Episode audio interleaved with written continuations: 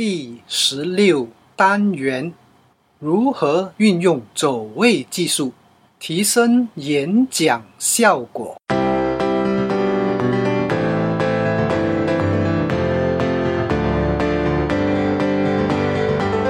欢迎聆听演说探索家，这是一个专门谈论演说技巧平台。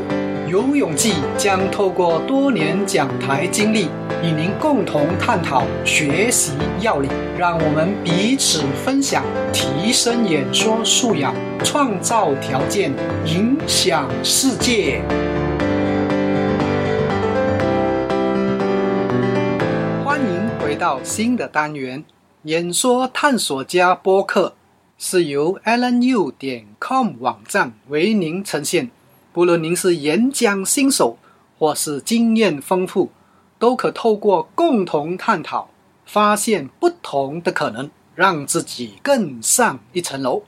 这单元我们来谈谈讲台走位技术。是否有见过一些演说者站在台上保持原位，即使走动也不会离开原地半径一公尺范围？是否见过一些演说者呈现时左右摆动、漂浮不定，让人眼花缭乱？讲台走动要做到自然，同时如果可以有意设计，产生的效果会让您的呈现更加完整。要做好这部分，首先请将走动路线分出区块。简单而言，会场路线。分为五个区块，分别如下：第一个区块称为舒适区。所谓舒适区，是您个人上到讲台后习惯选择的位置。一般而言，大概是讲台中间离开前面边缘约十分之二距离。若要弄清楚实际的位置，可参考简介文的图片，您可到 allenU 点 com 斜线号十六，也就是第十六单元查看。这个位置是自己认为最适当区块，说起话来自然流露，因此是舒适区。本人使用的高脚椅经常也是放在这个区块。每当坐着时，说起话来不像在演讲，而在聊天。当您可以掌握现场状态时，此位置是最省力的地方。但如果要进一步的影响听众，就得进入下个区块。第二个区块称为压迫区。开讲时，当您在舒适区稳定以后。接着，也许要做一些带动、测试或建立关系的活动时，可移动到压迫区。这个位置处于前面讲台边缘，也就是讲台上离开听众最靠近的距离。当您站在这个位置，前排听众看您时，则需抬头，目的是让他们觉得有点不舒服。有点压力，并把注意力更集中在您的身上。在压迫区演讲，比较需要外放用力，它会耗费比较多能量，因此呢，勿一直保留在那个地方太久。适当的时候退回舒适区，一来可以平缓自己的节奏。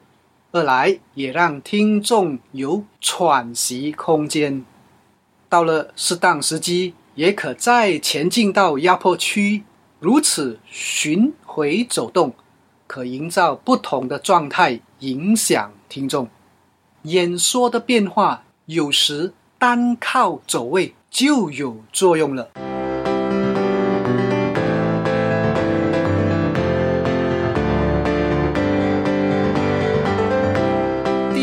三个区块称为接收区。演说过程，当听众提问时，请问您会选择站在什么区块呢？一般也许会站在原位，也就是说当下的位置。有些讲员也许考虑更接近听众，于是站在压迫区，这个位置并不理想。原因有二：当站得越靠近听众，您的视角就越窄。因此，当在与提问听众对话时，往往会忽略旁边或两边听众们的反应。再来就是，当站得越靠近听众，提问的听众就不用大声说话，音量只说到您听到即可。这样的话，坐离开比较远的听众，比如说坐在后面几排的人，则听不清楚。加上，若演说者没有重复提问内容，那么对于您的回复，他们就听得一头雾水。回答问题或与听众沟通时，理想的位置是在哪里呢？答案是接收区。接收区是离开听众最远的距离，位置是讲台的后半部。为何要站在那里呢？原因有二，它的原因就是一视角宽广，在与提问听众对话时，您比较可以看完全场情况。所谓会场最远的距离，要运用到对角线原理。比如说，发问听众是站在会场的左后方。演说者则要站在讲台的右后方，才会产生最远的距离。第二个原因是音量扩大。以提问听众站得比较远，有两个好处：第一个好处就是不会给听众压迫感；第二个好处是诱发听众提高音量，也就是鼓励他大声发问。这样的话。其他人便可听清楚内容，进入状态。第四个区块称为死角区。死角区的位置是在讲台的左右两侧。一般而言，很少演说者会站在这个区块发表言论。在怎样的情况下，您会用到这个区块呢？答案是：当您想用来测试听众注意力的时候，这是讲台横向最大的距离。因此，当您从一边走到另一边，会有较长的时间，看看听众目光是否会跟着您移动。如果吸引力足够，不管您走到哪儿，听众目光都会跟上。反之，您的呈现状态就得调整了。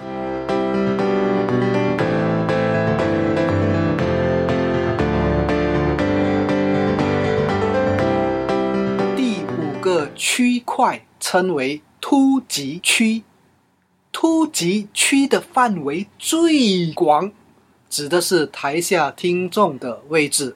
若对掌握现场气氛已有把握。可考虑走下台，迈入人群，这样近距离的接触必让台下听众有不同样的感受。有时亲切感、个人魅力的塑造可用这个方法。另外，若发现听众已经 C.O，也就是 check out，心不在焉，也许可以走到这个区块。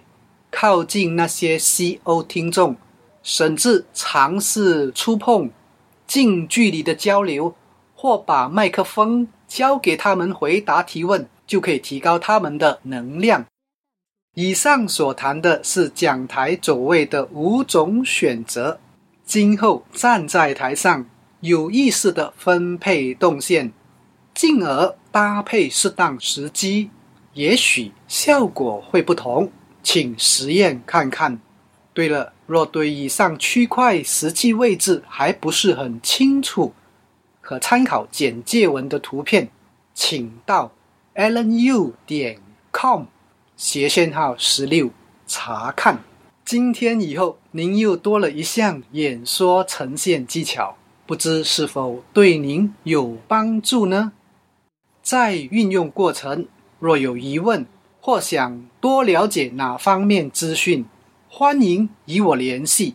听完了这个单元，请您分享、按 like、按赞，或到网站订阅以及 iTune 订阅。也请您想想。身边有谁需要此单元内容，并把这个讯息传达给他，也许对方将感受到您的关怀，明白您的心意。我们就谈到此，下单元再见。我是游永记，拜拜。